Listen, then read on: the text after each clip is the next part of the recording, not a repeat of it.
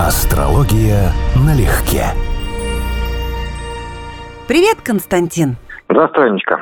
Друзья, привет-привет. Всем здравствуйте. Рад вас слышать. Именно. Знаешь что? Я тут вдруг проснулась с мыслью, что душа как луна. Есть у нее темная сторона, есть у нее светлая, ну или может быть не душа, предполагается же, что душа это какая-то частичка чистого света и энергии. Ну, в общем, думаю, дай-ка о Луне поговорю я с Константином. Хорошая тема. Да, планета – это вечно актуальная тема астрологии. Но я наделяю ее, как и многие, романтическими смыслами. Во-первых, потому что все-таки ночь – это любимое время суток, луна, звезды – это определенная энергетика всегда. Вот, кстати, то немногое, что не надоедает никогда вообще. У тебя как с луной? С луной в карте у меня плохо. А вот луну полную, вот я, конечно, люблю, когда она на небе красивая, да, вот интересно, есть, знаешь, такой проективный тест. Он в детстве наверняка многие проходили. Что вы можете увидеть на полной луне? Да? Вот кто-то девушку с коромыслами, кто-то дракона, кто-то лицо. Еще есть один, два или два варианта проективных тестов. Я к тому, что Луна вызывает у людей разные эмоции. Вот я, скажем, всегда там видел только дракона. Мне всегда говорили, что, наверное, я не очень хороший человек еще в детстве. Потому что я, в принципе, ни девушку с коромыслами не мог видеть, ни лица никакие. И сейчас, кстати, не могу до сих пор. Поэтому Луна у меня не совсем как бы повод для романтики. А вот когда видишь, например, на море или в горах Млечный Путь, вот это да, вот это очень, это вот потрясающее впечатление. Потому что к Луне мы привыкаем даже в городе. А когда видишь настоящее звездное небо, что оно оказывается цветное, хоть и слабые да, цвета, но они есть. Что на самом деле темных промежутков практически нет. Это все разная интенсивность звезды. Это, конечно, ты понимаешь, ты живешь на планете. Луна, она все-таки более банальная. Но да, с точки зрения астрологии это важнейший на уровне вот равный Солнцу, сигнификатор равная Солнцу планета. То есть важнейший элемент, без которого характер человека, его эмоции, вообще, в принципе, понять человека, не понимая, где у него Луна, будет чрезвычайно сложно. Это нечто перманентно радующее. Во всяком случае, меня. Я помню, когда в Москве выдалась зима с туманным небом, и, наверное, месяца полтора я не видела ни звезд, ни луны, в какой-то момент я абсолютно всерьез, стоя у окна, заплакала от раздражения и бессилия, потому что, ну, это нечто невероятно важное, то есть вдохновение какое-то для глаз, а про девушку с коромыслами впервые услышала сейчас от тебя. В скольких стихах, я имею в виду не только моих, конечно, а вообще, она фигурирует, это не поддается перечислению. Одним словом, это такой светило, вдохновитель, вечный и извечный. Судя по всему, у тебя хорошая луна в карте, потому что фактически то, что ты рассказываешь, это медитация на звездное тело. Ну, как бы один из видов астромагии, только открыто тобой интуитивно. Вот, например, люди точно так же медитируют на Солнце, на восходе, потому что сильнейший момент, если Солнце у вас э, сильное, да, то оно заряжает, буквально заряжает вас энергией при определенной навыке. Вот ты также заряжаешься лунной энергией, энергией переживания, резонанса скорее, не творчества, да, а умение слышать, резонировать с определенными вещами, чувствовать. То есть она тебя тянет, потому что в тебе, видимо, существует позитивный настрой. Но не все люди такие. Даже не то, что люди. Вон волков спроси, волки не все любят Луну, они на Луну говорят воют. Вот, причем, как бы не говорят, а так это факт. Да, есть у них такая народная традиция. Я даже читал у одного зоопсихолога, что это у них разновидность искусства, потому что они реально поют акапелла на разные голоса, то есть у них это вот продуманный такой ритуал, это не просто какая-то стихийная штука. Меня не вызывает на позитивных эмоций, сразу говорю. То есть для меня она скорее вот нечто привычное и банальное. Вот когда она бывает очень в полнолуние большая, крупная, когда Луна проходит перигей, она бывает такая, то, что называется сейчас суперлуния, блатным словом, она такая красная, крупная тоже, да. Я испытываю к ней интерес, но все-таки вот, когда, например, сейчас, вот не так давно, была Венера в элонгации, и весь интернет, у меня все знакомые постили мне фоточки, а что это за яркая звезда на закате после ухода солнца. Вот к Венере многие реагируют именно так адекватно. Она прям ярко красивая, она выглядит как бриллиант на небе. Луна, конечно, более банальная. Я ну, ты видишь, это индивидуально. Я с этого начал. У тебя есть как бы свое восприятие этого, у меня свое. Да, у меня в Овне Луна, а у тебя? В Деве. У меня квадрат с Сатурном, то есть у меня максимально скучная Луна. Я прикладываю массу усилий, чтобы не быть совсем уж ботаником жизни. Судя по нашему программному знакомству, у тебя хорошо получается. Не быть совсем ботаником. Ну, я стараюсь, но источник драйва, он из нас двоих, это ты. Тут никаких сомнений нет. То есть без тебя бы это просто не было. Без тебя это была бы лекция. Кандидат наук, доцент рассказывает про то, что пять звездочек лучше, чем четыре или чем три, да? Помнишь, это карнавальная ночь? Как у нас в садочке, как у нас, конечно. Да, да, да, да. Это мой любимый момент. Константин, мерси тебе. Но расскажи же мне, пожалуйста, про мужчин подробненько. Что Луна в мужской карте означает? На что она влияет? Если у обоих полов, так для старта, да, то Луна описывает принцип отражения, отзеркаливания, и она на небе, хотя она технически на небе спутник Земли, мы это знаем из астрономии, но для астрологии два светила, Солнце и Луна, это пара естественная, потому что они похожи, и потому что астрологи давно, но еще в те времена, когда астрономия была не развита, понимали, что Луна отражает солнечный цвет. То есть Луна – естественный спутник Солнца в их понимании астрологов. Неважно, что это не про астрономию сейчас, так по смыслу заложено. Поэтому Луна, естественный спутник, вот есть дух Солнца в нас, активная волевая часть, созидательная часть нашего духовного «я», а есть воспринимающая часть нашего духовного «я», вот то, что называется душа, то, что называется психика, с этим связаны эмоции, с этим связана функция восприятия, адаптации. И из-за того, что она постоянно меняется на небе, то она главный правитель перемен. Это вот то, что у обоих полов одинаково. А вот у мужчин дополнительно Луна описывает, ну, в принципе, все планеты могут ассоциироваться с какими-то людьми. Например, Юпитер, потому что он большой. Он не на небе большой, он астрономически самая большая планета. Вот он самых больших людей, иногда даже просто вот увесистых или влиятельных, например, да, или Венера там, да, вот она может описывать там красивых людей, представителей искусства. Вот Луна описывает у мужчин отношение к женщинам вообще, причем не романтическую сторону вопроса, то есть буквально понимание женской психологии. Или, скажем, отношение к женской психологии, особенно вот имея в виду к лунным качествам, то есть к переменчивости, к капризности. Женщина, да, которая постоянно меняется, как луна на небе, да, но то одна, то такая, каждую неделю она разная, она то растущая, то стареющая, то полная, то ее нету, да. И вот как бы луна является естественным правителем женщин, в том числе вот по этой причине. Даже лунный цикл, соответственно, имеет прямые там физиологические аналогии. В карте мужчин луна описывает отношение к женщинам. Кроме того, что написывает у обоих полов, сохранность здоровья, психики, вот эмоции, душевные качества. Соответственно, если у человека Луна поврежденная в карте, как в моей ситуации, да, будут искажения в восприятии женского начала. И это нужно, как бы, если это человек адекватный, астролог, он должен это знать и делать поправку на ветер, как при стрельбе, да, что ты воспринимаешь многие вещи слишком мрачно. Ну, значит, надо делать сноску соответствующую. Есть те, у кого будет наоборот. Ты говоришь о предвзятости? Что значит искаженно? Да, искаженное восприятие. У нас у всех это заложено, абсолютно у всех. Аспект или знак нашей Луны описывают специфичные именно для нас когнитивные искажения. То есть вот именно систематически повторяющиеся. Но у мужчин дополнительно Луна будет описывать отношение к людям этого типа. А лунного типа люди – это либо очень слабые переменчивые мужчины, либо такой без сексизма, да, женское начало вообще. То есть вот это вот, особенно того периода, да, когда половозрелый женский возраст, когда каждую неделю меняется гормональный фон, и с точки зрения мужчин это многое непонятно. И есть те, кто будет всегда это идеализировать, те, у кого луна хорошо расположена, для них фактически это розовые очки по отношению к женщинам. Есть те, у кого в противоположную сторону перекос.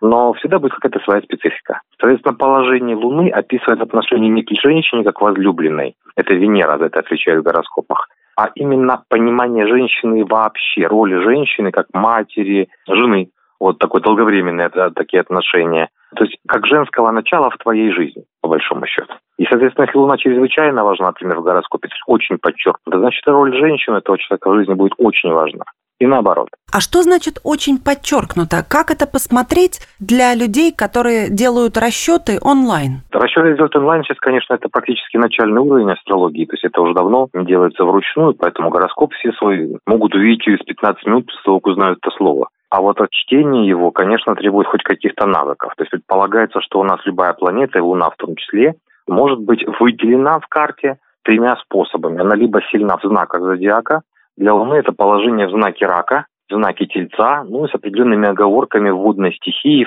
включая Скорпион, который для нее неудачен. Но, тем не менее, это подчеркивает ее значимость в карте. Ну, ослабленное и конфликтное, проблемное у нее положение – это Луна в Козероге, Луна таки все-таки в Скорпионе. Она будет важна, но она будет болезненна одновременно в этом положении. Но это как бы по знакам. Плюс, если есть время и место рождения, то есть мы можем построить настоящий гороскоп, то там смотрятся обязательно дома. Некоторые дома усиливают любые планеты, которые туда попадают. Для Луны ну, никакого исключения здесь нет. То есть нет необходимости считать, что четвертый дом равен раку И, значит, Луна, например, в четвертом доме чувствует себя хорошо. Это неправильно, это ошибочная логика, она, ну, не знаю, кто ее запустил, но она реально объективно неправильная. Дома рассматриваются иначе. И третий способ, который может быть подчеркнута Луна, это аспекты. Это вот то, что может увидеть начинающий прям сходу. То есть если вы построили гороскоп, а у вас к Луне куча линий, неважно каких, просто много, она уже важна. А если там линий нет совсем или одна какая-то, особенно если она короткая, значит Луна менее важна, чем любая другая планета, которая сильнее аспектирована. То есть вот есть три принципа, которые на самом деле придется свести вместе. Вот, вот это уже нужны навыки астролога, чтобы понимать, что важнее, там, допустим, трин с чем-то, да, или положение в знаке собственного управления но это уже реально нужно учить, это так не выйдет бегом. Скажи, пожалуйста, насколько Луна связана с эмпатией, с возможностью влезать, вползать в шкуру другого человека? Абсолютно однозначно. То есть Луна – главный управитель эмпатии. То есть это и есть та самая функция, которой мы вообще способны все переживать кому-то, настраиваться на кого-то или на что-то. Еще, конечно, относятся к эмпатии водная стихия и планеты водной стихии могут иметь отношение. Но они отвечают не за эмпатию, а, скажем так, они могут ну, например, в качестве иллюстрации, там, допустим, Меркурий в водной стихии. Вот. Меркурий не отвечает за душу, не отвечает за эмоции, это не его функция вообще, он отвечает за ум, за речь и так далее. Но в силу того, что водная стихия очень чувствительная, она буквально способна подстраиваться ловить тонкие реакции окружающих, то ум этого человека очень легко, интуитивно ловит невербальные сигналы других людей, подхватывает настроение, он замечает эти вещи, такой человек. И очень часто может этим манипулировать или хитрить. Водный Меркурий, как правило, достаточно хитроумный. Не всегда ему, скажем так, если заканчивается добром, да, но попытки у него есть всегда. То есть как бы речь не про эмпатию, хотя вроде от воды мы стартовали. А вот Луна – это всегда эмпатия. Это ее главная, самая главная функция. То есть фактически поврежденная, сильно поврежденная Луна в карте – это проблемы с сопереживанием.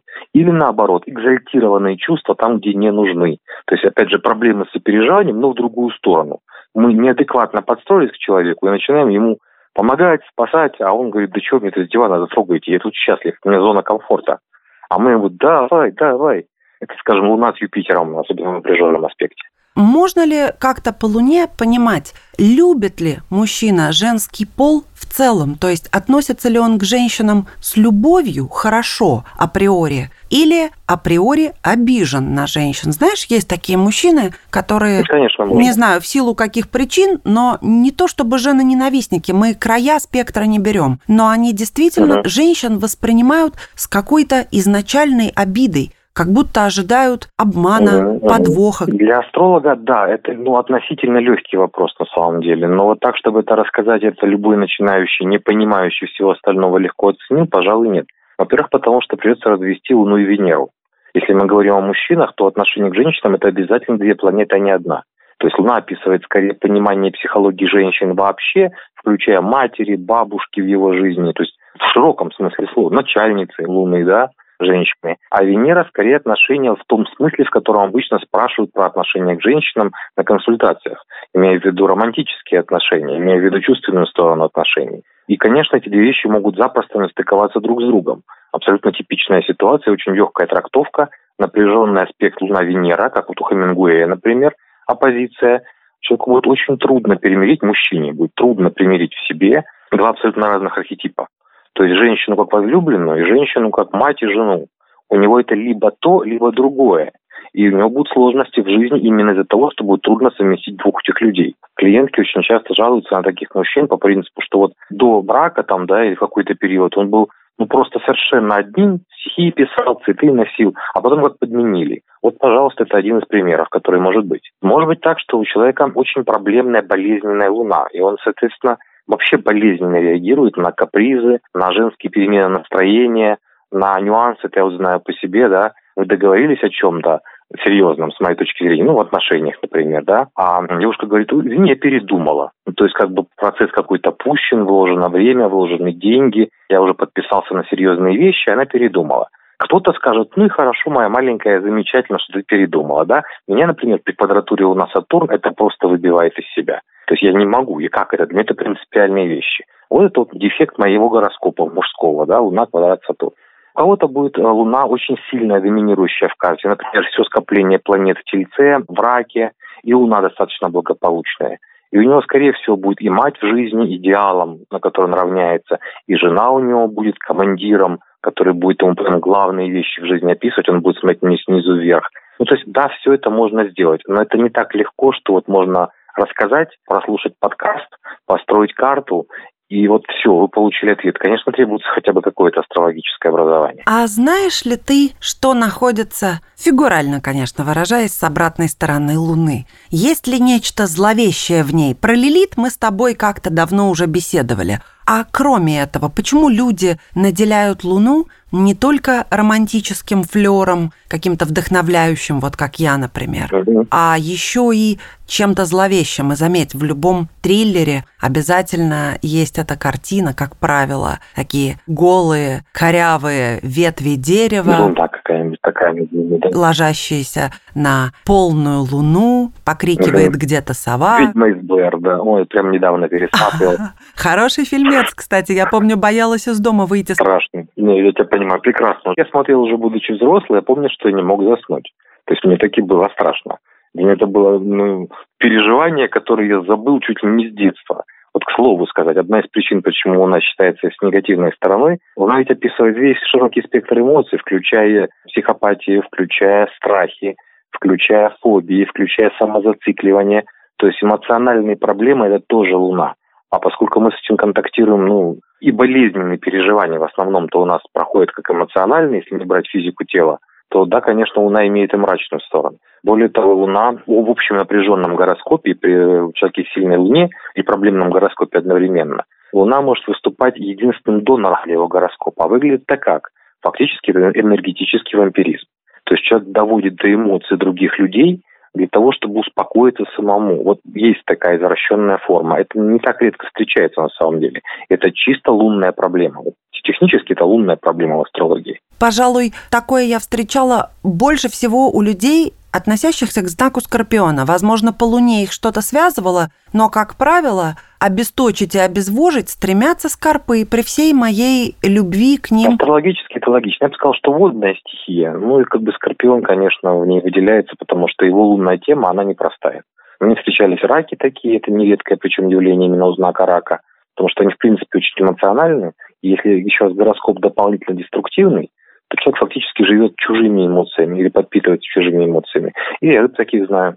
Вот именно Луну в рыбах я имею в виду, не Солнце в рыбах, Луну в рыбах. Вот тоже как бы такой вариант мягкого и неконфликтного прилипалы. И ты вот ходишь с таким человеком, общаешься с ним, ты чувствуешь, тебя просто высосали. Хоть не было проблемы, мы не конфликтовали, не ругались, но ты вот обесточен просто общением с этим человеком. Бывает такое. Я тебе больше скажу, существовала такая практика, и в магии она была, и я знаю, что в боевых искусствах, в дальневосточных она была, что ученика, если хотели принять, ну, учитель решал для себя вопрос, стоит учить кого-то или нет, то один из нюансов был задать ему какую-то задачу, с которой он может справиться, он на грани возможностей. Просто чтобы посмотреть, как он это будет делать. Задача с пользой для учителя. Грубо говоря, огород скопать, да? Потому что это включало синастрию, такого рода работа астрологу понятно, о чем речь.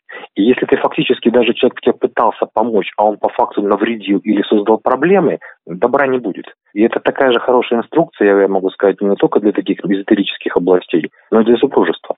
Если вы сходитесь с кем-то, и другой человек, даже пытаясь вам сделать хорошо, постоянно создает вам проблемы, отток энергии, сложности и так далее, ну, не надо рассчитывать, что если вы поживете с ним больше лет, то будет лучше. Нет, это с самого начала уже очень явный, однозначный намек о том, что здесь не все гладко. Скажи, пожалуйста, а по Луне созависимые отношения как выглядят? Если мы не про абьюзерские, не про расклад угу. жертва-абьюзер, то, в принципе, угу. действительно, многие люди не хотят спокойной жизни. Да. Умом они бы ее хотели. Они даже в это верят. Но по факту они не могут просто ею жить. Не могут в силу темперамента или каких-то, опять же, показателей гороскопа, смотря вот в какую плоскость мы это переводим. Так вот, как это по Луне будет выглядеть? Я скажу, что это не только по Луне. На самом деле это почти по любой планете может произойти. Но если мы берем ту же Луну, допустим, у человека поврежденная Луна в карте, то есть не имеет ни одного гармоничного аспекта, или знак еще неудачный дополнительно, то есть он человек очень беспокойный, очень нервный, фактически не умеющий быть комфортным наедине с самим собой. Ему, в принципе, сложно. И вот он попадает в отношения с другим, у кого на этой Луне достраивается гармоничный синергетический аспект, то есть от совместимости. Ну, допустим, от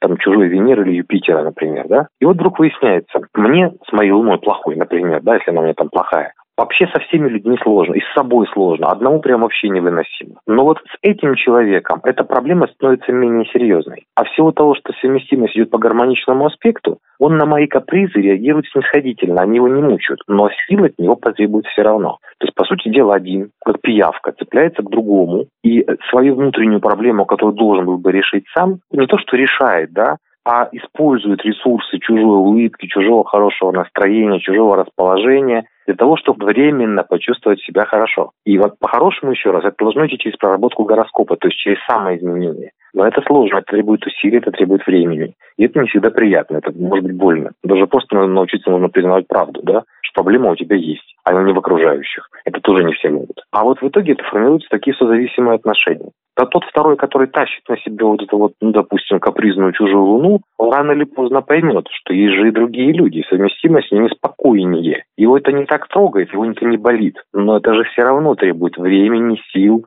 поглаживания по голове, совместных рыданий. Если у него есть такая же проблема, вот типичная ситуация созависимых отношений, в другом месте гороскопа, пусть будет с его луной, чтобы совсем было все честно. И у него теперь у второго нашего партнера Б, да, тоже плохая луна, но также подпитывается чем-то хорошим из другого гороскопа. Все, эти двое нашли друг друга. Причем со своими количественной психикой, реально с проблемной психикой, они именно вдвоем смогут гладить друг друга, плакать друг с другом, им будет плохо одновременно от того, что партнер не соответствует, он требует таких усилий, и одновременно невозможно с ним расстаться. Угу. Такие отношения обычно прерываются, когда один вырастает духовно. Он изменяется сам, он начинает сам себе вырабатывать. Как, знаете, вот такой еще пример может быть, извини, что я отвлекся в сторону. Эндорфины можно получить по-разному. Можно съесть что-то вкусненькое, когда у тебя плохое настроение, а можно там, не знаю, шопинг, да, вот есть шопоголики. Но по сути это способ сделать то, что должен делать организм сам. Для хорошего настроения не нужны причины. То есть, когда мы используем внешнюю стимуляцию, это уже не совсем здоровая ситуация. Человек должен и так не скучать сам с собой по возможности. Он может себя развлечь достаточно легко и получить удовольствие от того, что вот луна какая, как ты сейчас говорила, да, красивая на небе. И вот когда человек выходит на этот уровень, что он становится самодостаточен внутри себя, скажем, в вопросах Луны, то вот такие созависимые отношения у него разорвутся. Угу. Ну, вряд ли это будет легким опытом, конечно. Отражается ли Луна в зрачках, Константин? Я опять оседлала волну а-ля романтик. Ты знаешь, это интересный вопрос, потому что готового схода ответа у меня нет. Ну, как бы сходу есть, но он банальный, потому что астрология считает, что правый глаз связан с Солнцем, левый с Луной. Но я думаю, что быстрые вот эти автоматические движения мышц, включая зрачки, это, скорее всего, Луна. Во всяком случае, это было бы логично, потому что Луна описывает самые быстрые процессы и мало контролируемые сознанием. Поэтому да, видимо, это правда. Видимо, так и есть. Видимо, это все в тему нашего разговора. Я еще в детстве, когда смотрела кому-то в глаза, часто ловила себя на мысли, что сам зрачок пульсирующий – это как минимум галактика, которая сжимается и расширяется, как будто она дышит. Либо это черная дыра, и люди встречаются вот этими черными дырами, глядя друг другу в глаза. Ну да, что на галактику на самом деле это правда похоже. Вот прям дыра такая, да, и вокруг это вот... Нет, однозначно есть аналогии. Однозначно, конечно. Целый мир. Вообще для нас глаза – это целый мир все-таки не потому, что мы материальное тело, а потому что, хотя мы этого и не осознаем, но вот на уровне той же самой Луны, то есть бессознательного, мы воспринимаем чужую энергию, то есть духовную часть человека, идущую и, скажем так, легко замечаемую через глаза, легче замечаемую, чем через что-либо еще. Ну и скажи, пожалуйста, насколько это верно, что за три дня до новолуния надо выкладывать кошелек на подоконник или еще куда-то с тем, чтобы денежки подросли? О, Господи. Миленькое суеверие. Миленькое. Вот, вот ты хорошо сказала. Миленькое суеверие. Вот примерно так оно и есть. Я могу сказать, что за сутки примерно до новолуния не нужно начинать новые дела, в том числе финансовые. Это вот классика вообще плохих лекций. Новолуние, вот прямо новолуние плюс-минус там примерно 12 часов, тоже плохое время. А вот остальное все-таки требует ну, каких-то хотя бы базовых знаний по астрологии на уровне луна растущая, падающая, в каком знаке, в каком аспекте. А вот универсальная рекомендация на новолуние ничего не начинать по возможности. А календарь стрижек по луне, что там волосенки думают? Значит, совершенно противоположные вещи слышал по этому поводу от разных людей, потому что давно собираю для себя отзывы и свои, как бы, да, и от людей. Кто-то говорит вот прямо по лунному календарю, иначе полная лажа получается. у кого-то, как у меня, не имеет никакого значения. Я сильно подозреваю, что завязано опять-таки на Луну в натальной карте. То есть насколько она значима. В сельском хозяйстве, скажем, она реально имеет значение. Вот вопросы с сорняками, например, это падающая луна. А вопросы всего, что должно вырасти, это растущая луна. Это двухнедельные интервалы. Но с волосами я сильно подозреваю, что это скорее вопрос самовнушения. Угу. Волосы, из того, что я читал, мне было интересно разобраться, растут практически все время с одинаковой скоростью. То есть вопрос скорее не в том, как они растут, а как они укладываются, и была ли удачная лекция, чтобы сделать правильное обрезание этим волосам, да? И тогда, наверное, все-таки будет главным правителем у нас в астрологии не Луна, а Венера потому что именно она отвечает за вопросы, а понравится или не понравится мне то, что я хочу получить. Ну ладно, как говорил наш с тобой любимец Оскар Уайльд, Обожаю простые удовольствия. Это последнее прибежище сложных натур. И я подумала, что это как раз очень здорово вписывается в сегодняшнюю Отлично. беседу, когда ты говорил, что разве недостаточно посмотреть на ту же Луну, чтобы ощутить себя угу. счастливым? Такие простые удовольствия. Ну вот сегодня и всегда, в скобочках дополню, для меня все таки это будет Луна. Здорово. Но Луна, конечно, не мой фетиш. Ну, я за Оскара Уэльда, за то, что, да, сложные натуры и простые удовольствия, в этом что-то прямо есть такое по-настоящему правильное, эзотерическое. Константин, мы сегодня с твоей помощью посеяли немножечко разумного, лунного, звездного, да? Ну, про Луну и про астрологию, конечно. Всегда есть о чем говорить. Тогда, друзья, не расстаемся надолго. Всем пока. Пока-пока. Астрология налегке.